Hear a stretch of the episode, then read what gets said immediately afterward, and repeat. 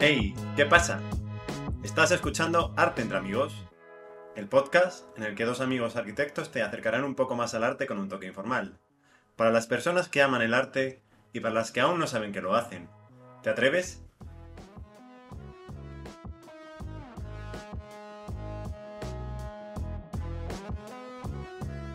Bienvenidos un domingo más a un nuevo capítulo de Arte entre Amigos. Hoy estamos con el capítulo número 13. ¿Y qué tal estás, Alberto? ¿Cómo va todo? Hola, Miguel. Hola, amigos. Muy bien. Aquí con ganas de este capítulo. ¿Tú qué tal? Bien, muy bien, Alberto. Hoy preparando el capítulo se me ocurrió una pregunta que quería hacerte. Si fueses un producto, ¿cuál sería tu eslogan? Eh, vaya preguntita me acabas de hacer, ¿eh? Me acabas de dejar descolocado totalmente. Pues yo creo que sería Estoy todo bueno, cómeme. me recuerda un poco al Calice para todos de Andrés Iniesta. ¿El tuyo? Desgraciadamente no he pensado en él, pero podría ser algo así, en plan, este chico merece la pena, abre su paquete.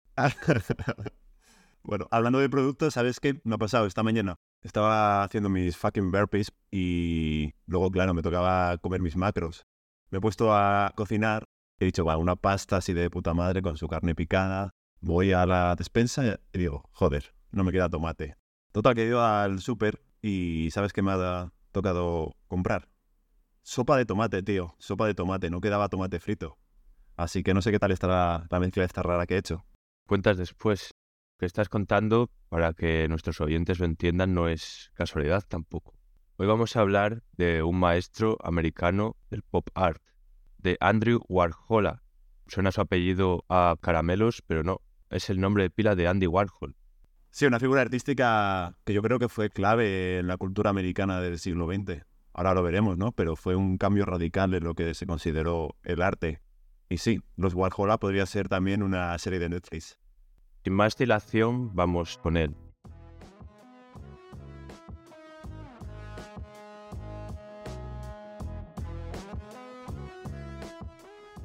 Hoy tenemos entre mano, Miguel, una de las figuras más atractivas del siglo XX de la cultura americana, como decíamos en la introducción. Y vamos a ver cómo llegó a convertirse en el papa del pop art. ¿En el qué? El papa. El pop. es que iba a decir pop y he hecho como una mezcla rara entre español e inglés. y para ver cómo llegó hasta allí, tenemos que empezar, lógicamente, por sus inicios. Dale, si quieres, Miguel. Pues la familia de Andy Warhol, o Andrew Warhol en su infancia, se trataba de una familia eslovaca. Sus padres fueron la primera generación que emigraron a Estados Unidos persiguiendo el sueño americano, que tanto se anunciaba tras la Gran Depresión su familia, sus padres, sus hermanos y el pequeño Andrew vivían en un barrio de Pittsburgh, un barrio inmigrante que juntaba a nacionalidades de Europa del Este. Y bueno, la gente que venía de esa parte eran fervientes practicantes, eran bastante religiosos, católicos. Toda esta iconografía que existía en la iglesia y existe en la iglesia católica sería algo que ya iba a empezar a causar una impresión cogió la atención de Andrew Warhol porque era una manera de comunicar, como bien hablábamos en el capítulo anterior de James Turrell, cuando se hablaba de cómo la luz daba una divinidad, en este caso con la iconografía religiosa era más de lo mismo. La verdad es que yo me imagino al pequeño Andrew, porque ahora vamos a ver que no tuvo una infancia fácil, en ese barrio gris, obrero, y cómo su madre, que era muy religiosa y que siempre la acompañó a misa y le hacía rezar, se convertía en un lugar colorido y lleno de imágenes muy potentes, ¿no? Pero al final la iconografía cristiana tiene eso, ¿no? Que atrapa la atención de los creyentes. Porque tenemos que decir que, aparte de el estigma de ser inmigrante, Andy Warhol sufrió de pequeño una enfermedad neurológica, conocida como el baile de San Vito, que lo que le provocaba eran espasmos involuntarios que no pudiera estarse quieto. Y esto seguramente para sus compañeros era un motivo de burla bastante sencillo, ¿no? No sé qué piensas, Miguel. Para que la gente entienda un poco mejor esta enfermedad, el nombre del baile de San Vito viene de, un santo, también católico, que cuando fue quemado se movía, ¿no? Del dolor, obviamente. Imaginaos, pues ese tipo de movimiento, esos espasmos tan involuntarios.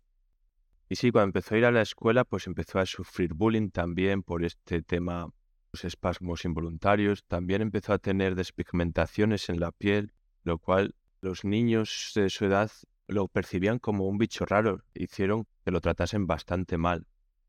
Esto lo que supuso es que abandonase la escuela durante diversas épocas de su infancia y se continuase formando en casa junto a su madre, la cual era ya artista y bordadora, y es donde empezaron a aparecer sus inquietudes artísticas.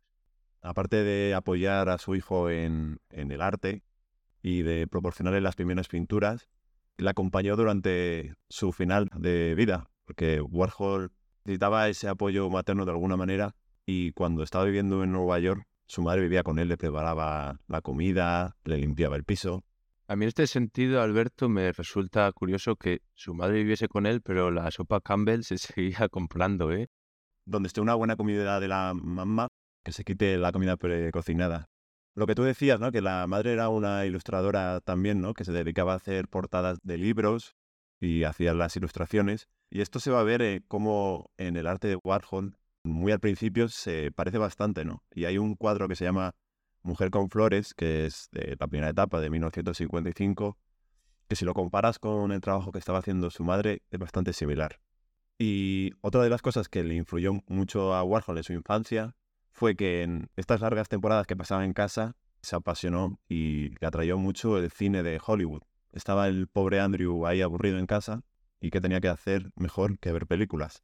Como comentábamos, Alberto, el tema de la iconografía, el tema de los iconos, celebrities, de la gente que captaba la atención del público. En este caso podría ser a nivel de Hollywood, por ejemplo, Marilyn Monroe, Elvis Presley, Elizabeth Taylor, los Kennedy, aunque esto no fuese cine.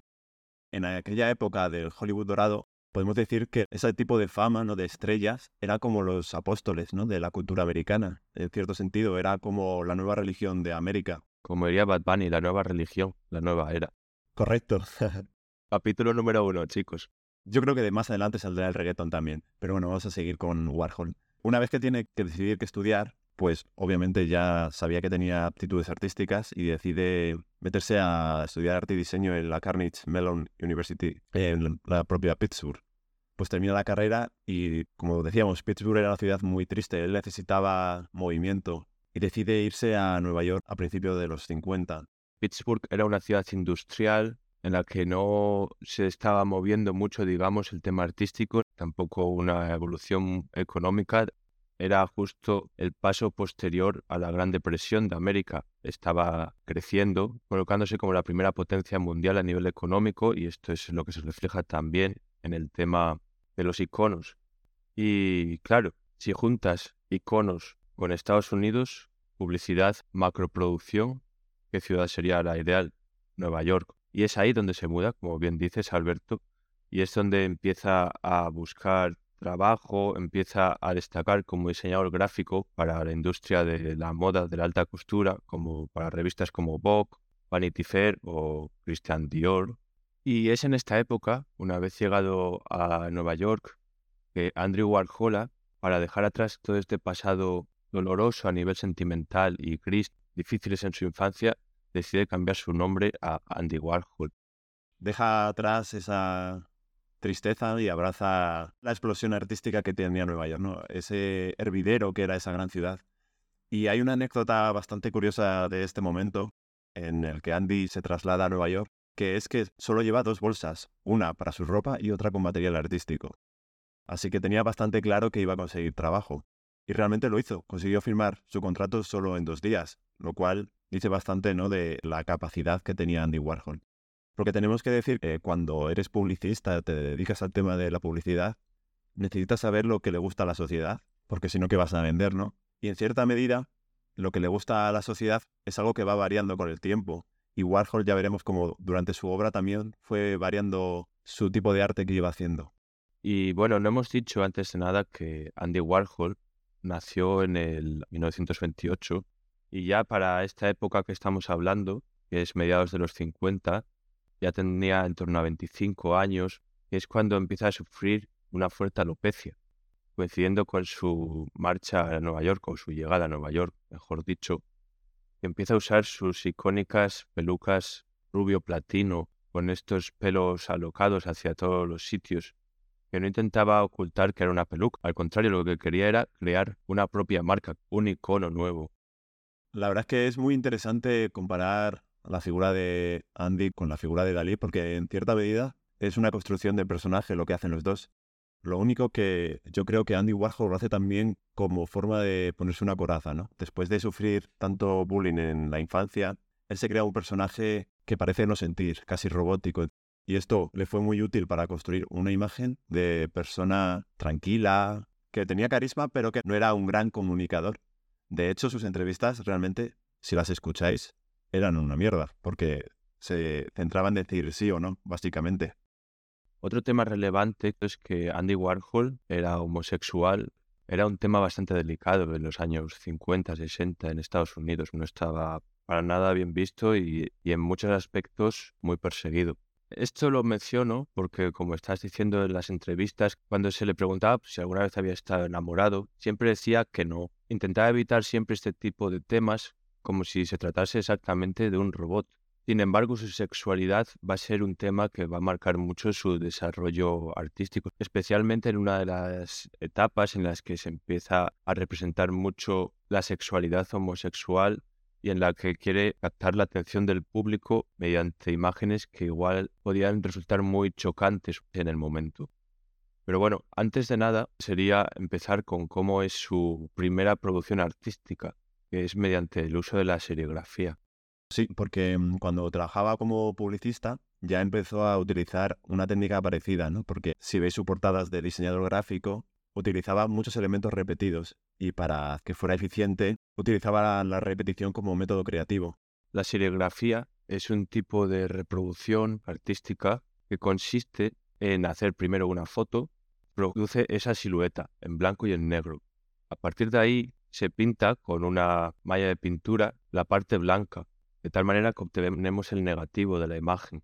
Y con ese molde ya se puede empezar a crear una producción masiva de esas siluetas. Esto es lo que hacía muchas veces en diferentes cuadros, como por ejemplo el de Gold Marilyn Monroe o la Marilyn Monroe dorada de 1962, en el que representa la figura icónica de Marilyn Monroe, pero la representa 10 años antes de su muerte porque ella fallece en el 62 y representa una foto del 52 de un personaje turbio, digamos, a nivel mental, puesto que se quería representar el icono, el éxito de Hollywood, en este caso de Marilyn, pero realmente se trataba de una persona también muy atormentada. De ahí que esta obra pictórica, en la que se reproduce numerosas veces la misma silueta, va perdiendo color una a una, empezando por el color en la parte izquierda hasta que al final acaba en blanco y negro, como representando el suicidio de Marilyn Monroe. Una vez que se creaba esta silueta con la serigrafía mediante el uso del negativo, Andy Warhol lo que realizaba después era pintar con colores muy vivos, por ejemplo, el maquillaje de Marilyn, una impresión en blanco y negro, más después pintura a pincel. Y hay algo que me parece muy interesante, Miguel, del tema de la serigrafía, que es que le costó mucho al principio que le reconocieran como artista, ¿no? Porque como era una técnica industrial de reproducción en masa, los eruditos, entre comillas, no le consideraron un artista verdadero, pero tiene mucho más trasfondo de lo que parece la obra de Andy Warhol. Como tú dices en este cuadro de Gold Marilyn Monroe, parece que la elección de la fotografía de Marilyn es banal, aunque podía haber elegido una de su funeral, ¿no? Para crear más morbo. Pero lo que quiere decir Andy Warhol, a pesar de que su arte no busca decir nada, es que la propia Marilyn era un producto del mercado, que en cierta medida se puede repetir, que si no fuera Marilyn podría ser otra persona cualquiera. Y eso me parece muy interesante, porque al final es como una construcción de Hollywood. Realmente lo que hace es que nadie sepa que Norma Jean, que es como se llama Marilyn Monroe, realmente estaba atormentada. Y en cierta medida lo que refleja este cuadro de Andy Warhol es un poco ese tormento. Me parece desde mi punto de vista bastante interesante. Es el branding del que estamos hablando, de cómo crea su propia personalidad, cómo intenta reflejar cada personaje, bien sea Elvis como el rey del rock and roll o Marilyn como la reina de Hollywood. Y es como se representa a él al final también. Deja de ser un artista o intenta dejar de representarse como un artista y se intenta representar como una marca. Andy Warhol deja ser el pintor para ser la obra en sí. traslada todas sus preocupaciones de la infancia y los junta con su conocimiento de la ilustración comercial que tenía de trabajar durante 10 años en la industria de la publicidad y encuentra en el pop art, que se desarrolló primero en Inglaterra, el vehículo asombroso ¿no? para trasladar todas estas ideas que tenía.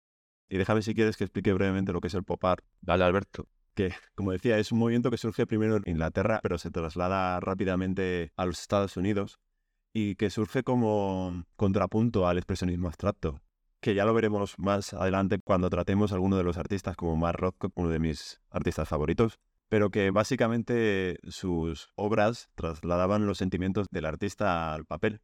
Como contraposición el pop art no busca nada de eso, sino que se basa en utilizar objetos cotidianos de la cultura popular, incorporando elementos de la publicidad como rótulos o de la iconografía más pop como el cómic. Y básicamente es una crítica a la seriedad, a la pesadez esta que tenía el arte de inicio del siglo XX.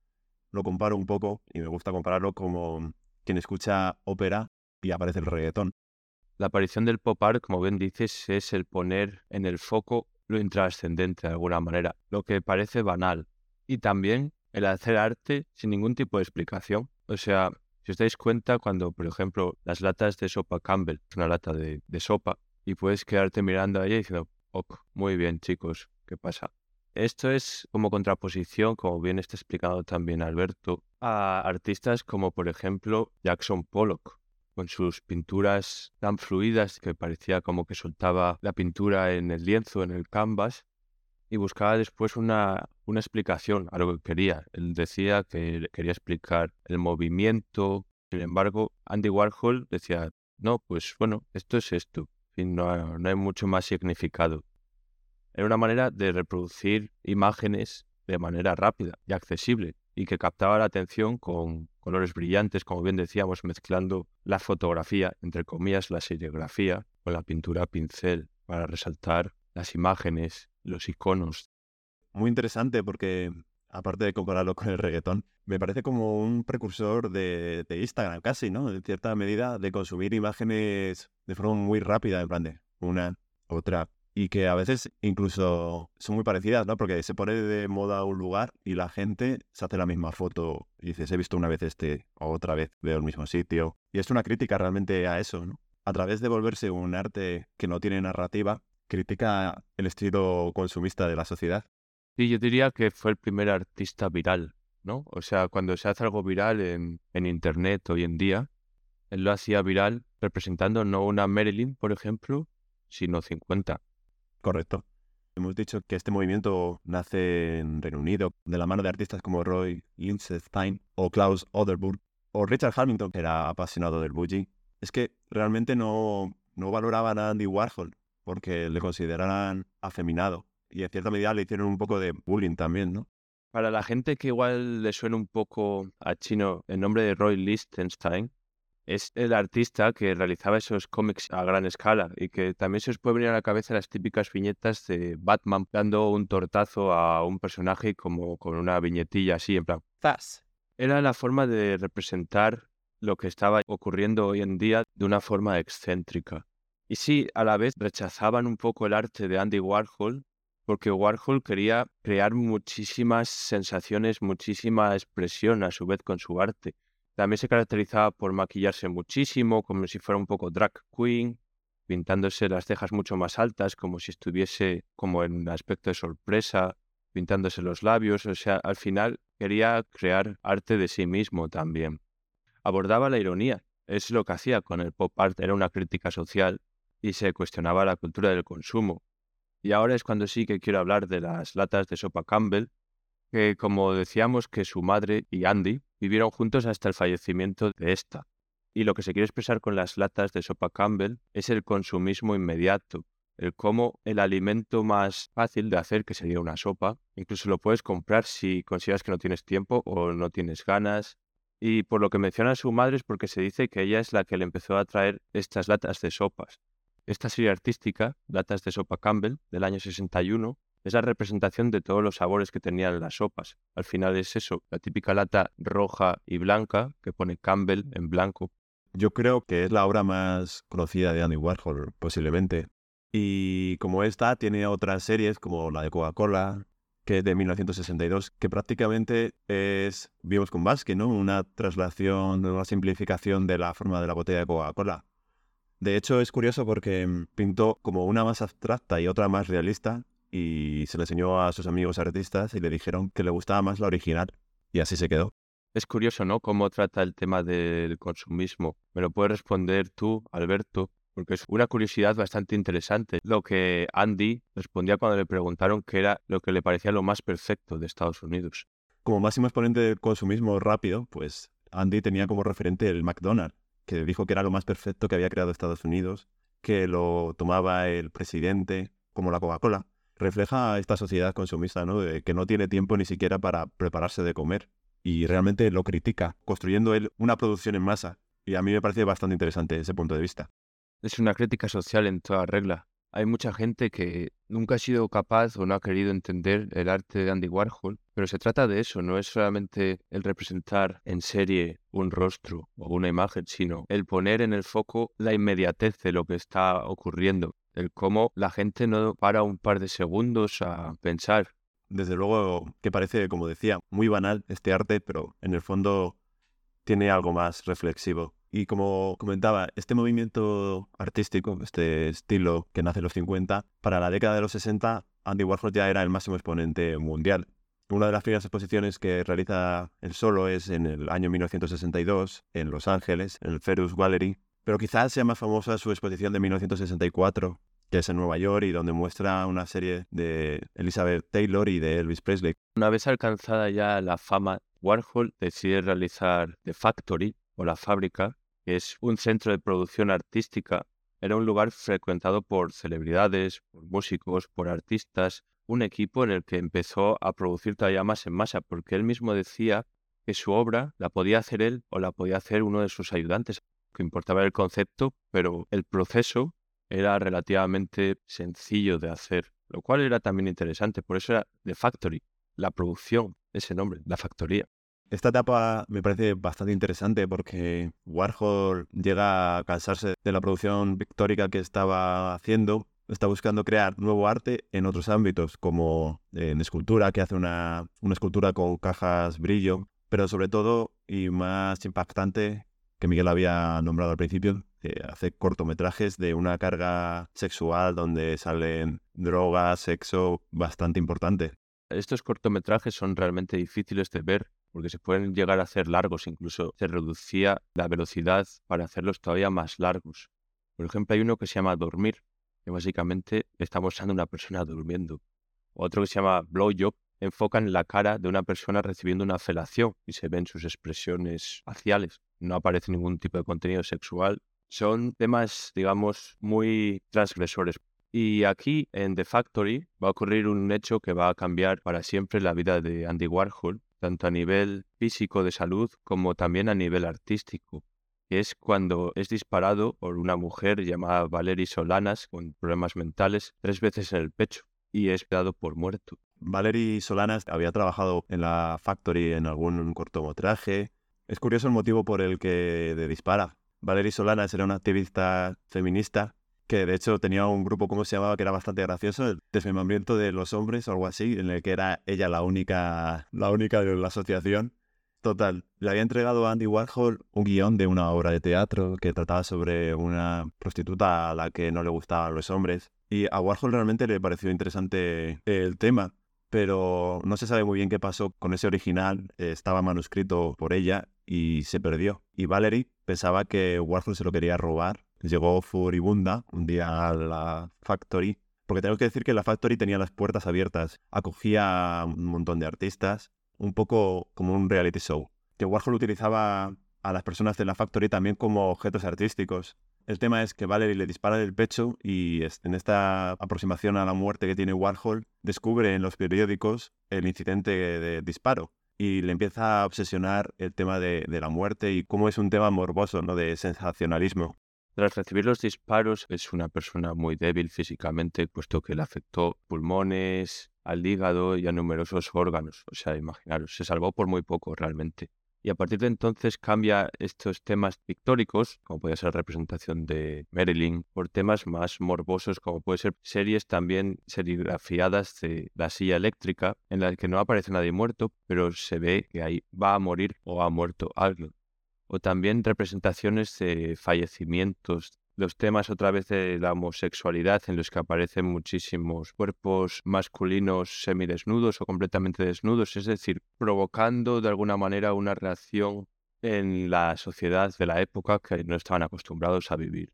Para que la gente no entienda, yo creo que lo compararía un poco con el clickbait de ahora, como atrapa tu atención con una imagen muy potente o con un tema muy morboso como bien decías, que en The Factory pasaban numerosas personalidades y muchísimos artistas. Uno de los artistas que pasa por allí es Jean-Michel Basquiat, que es un artista espectacular, muy famoso por su arte primitivo y trabaja de los años 82 al 87 con Andy Warhol. Como estamos diciendo, Warhol tiene una evolución en su arte porque mm, busca nuevos referentes, nueva temática, y en este sentido se acerca de nuevo a una juventud artística como Jean-Michel Basquiat o Kate Haring, que conoce en fiestas. Tiene que ver con la élite neoyorquina del momento, que celebran grandes fiestas a las que invitaban artistas y que, por ejemplo, Warhol utilizaba para ganar dinerito, porque al final conseguía un montón de trabajo pintando retratos para esta élite neoyorquina. Y en el tema de Jean-Michel Basquiat es sin duda alguna un punto de inflexión ¿no? en el final de la obra de Andy Warhol esa energía tan potente, ¿no? De ese joven, sin duda resultó muy atractiva a Andy Warhol, desde el punto de vista artístico, pero también desde el punto de vista atractivo, ¿no? Que muchas veces se le veía como el padre de Jean-Michel, pero también, de cierta forma, un amante. Jean-Michel Basquiat era un artista neoexpresionista y primitivista, y entre los dos realizan más de 200 cuadros, lo que quiero decir con esto es que en el momento en el que ya se estaba vendiendo mucho a postores, a, gente con mucho dinero para realizar un retrato por parte de Andy Warhol, esta simbiosis con Jean-Michel Basquiat lo que produce es relanzar la carrera de Andy Warhol por una parte y por otra situar a Jean-Michel Basquiat en el Salón de la Fama del Arte. Es una relación tanto artística como personal y como bien decía Alberto, participan también otros artistas de la época como Keith Haring, abiertamente homosexual y que falleció de SIDA, lo cual es otro tema muy importante en esos años, puesto que existe la crisis del SIDA, incluso se le llamaba el cáncer gay. Imaginaos cómo era la situación, ¿no? Para nada abiertamente, digamos. Lo que produce que Andy Warhol empieza a tener muchísimo cuidado de contactar con cualquier tipo de persona, intenta aislarse también mucho, puesto que su salud no era la mejor del mundo. Andy había sufrido ya de pequeño un montón de enfermedades y tenía bastante pánico a los médicos. Esta crisis del SIDA en Nueva York y en la comunidad gay especialmente, yo creo que fue la gota que comó el vaso del disfraz, ¿no? De esa coraza que llevaba puesta, pues todavía más. Porque si vemos las entrevistas de Andy Warhol, no le gustaba el contacto físico. Pero sin embargo, con Jean-Michel Basquiat, sí. O sea, había una conexión bastante profunda. Era muy interesante cómo producían las obras porque mm, Empezaba normalmente Andy Warhol con su estilo de pop art y muchas veces ya Michel Basquiat pintaba encima. Por ejemplo, hay una obra que es de Paramount Pictures, la famosa productora de cine. Esta referencia de hacer eslogans o iconos como puede ser Coca-Cola. Paramount Pictures, su pareja de la época, era un alto ejecutivo y era una manera de hacer referencia a él. Y a partir de ahí, Jean-Michel hacía sus trazos neoexpresionistas encima. Y normalmente este tipo de mezclas no suelen funcionar, pero en este caso sí. Otra producción artística muy importante que realizaron son los 10 sacos de boxeo en los que se presenta la última cena de Jesucristo con los apóstoles. Esto ya es casi el último año de vida de Andy, en el año 86, y ya se empieza un poco a encaminar hacia la última etapa, es la creación de serigrafías con estilo pop art, pero representando temas muy religiosos, muy católicos.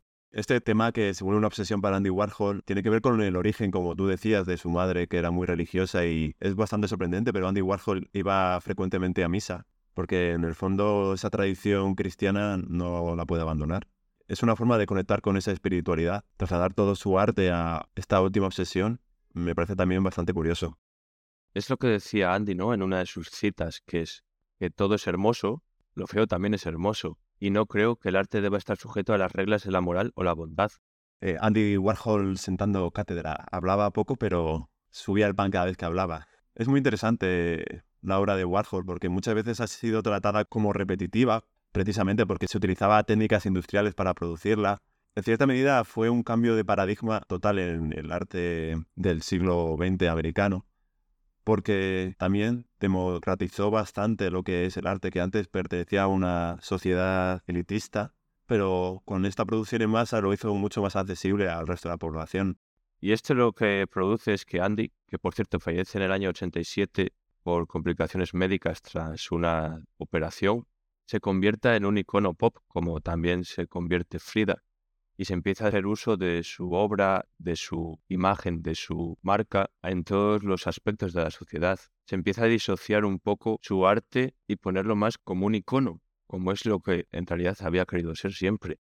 A mí me parece que Andy Warhol es fundamental para entender la cultura actual y no se podría entender las redes sociales, como decía antes, Instagram, incluso la televisión, como ha dicho, los reality shows, la prensa del corazón, sin entender la obra de Andy Warhol.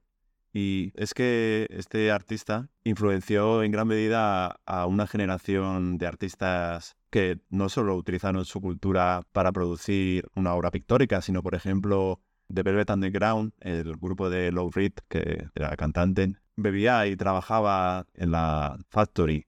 Y esto es muy interesante porque todo el mundo cuando piensa en álbum, en un vinilo, esta icónica portada de, de Velvet Underground, que es, está basada en una obra de Andy Warhol, que es Tormenta de Plátano. Esta creación de iconos es básica para entender el momento actual en el que estamos de cultura, ¿no? De cómo cada persona busca convertirse en un famoso, aunque sea en sus redes sociales, ¿no? Y es que hay una frase que te voy a dejar a ti, Miguel, que la digas.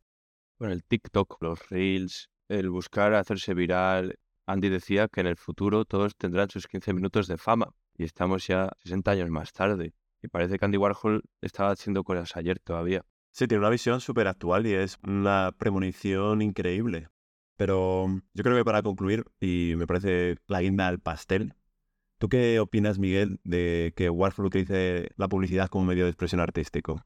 A mí me parece que Warhol fue un pionero en la época, fue hace 60 años, de cómo captar la atención, potenciar el consumismo criticándolo, pero a su vez poniéndolo en el foco. Esto es lo que ocurre hoy en día con toda la publicidad, con todos los reels de Instagram, de TikTok, en los que los influencers lo que quieren es hacer publicidad. Se mezcla mucho el tema artístico, entendámonos con el tema artístico hoy en día, con la publicidad. Y era una crítica al final. Estaba previsualizando lo que iba a ocurrir en el futuro. Por lo tanto, me parece que Warhol lo que hace es una premonición de lo que va a pasar. No sé, me parece interesante. Es una pregunta que da para una reflexión muchísimo más grande y espero que nuestros oyentes también se sienten por un momento a pensar en esta pregunta. Tú, Alberto, ¿qué opinas? Warhol me parece fundamental para entender una cultura y una sociedad actual. Es lo que hace el arte, ¿no? Reflejar el sentimiento de lo que está pasando es como decía, a mí me gusta mucho escuchar música y me gusta un montón de estilos. Cuando necesito reflexionar o pensar o sentirme más eh, introspectivo, pues sí me pongo música Wagner. Pero no podría estar todo el día escuchando Wagner porque acabaría, ya te digo, no sé, tirándome por un balcón o algo así. Porque es demasiado carga lo que tiene. Y a veces también necesitas, pues, consumir, valga la redundancia, algo que aparentemente no tenga tanta significación ni tanta narrativa. En este sentido, el arte de Andy Warhol me parece muy interesante por todo lo que representa. Muchas veces se hace una lectura superficial a la consumir arte, como si fuera Instagram, y no pensamos el mensaje que hay detrás. Y me parece una buena conclusión para terminar el podcast, la verdad. Me gustaría agradecer a nuestros oyentes que nos hayan acompañado otro domingo más hasta el final del capítulo y poco más que deciros. Nos podéis encontrar en Spotify, en Instagram, iVoox y otras redes sociales. Y bueno, seguidnos acompañando porque vais a disfrutar mucho en los próximos capítulos. A ver qué tal ha quedado la salsa de tomate. Adiós.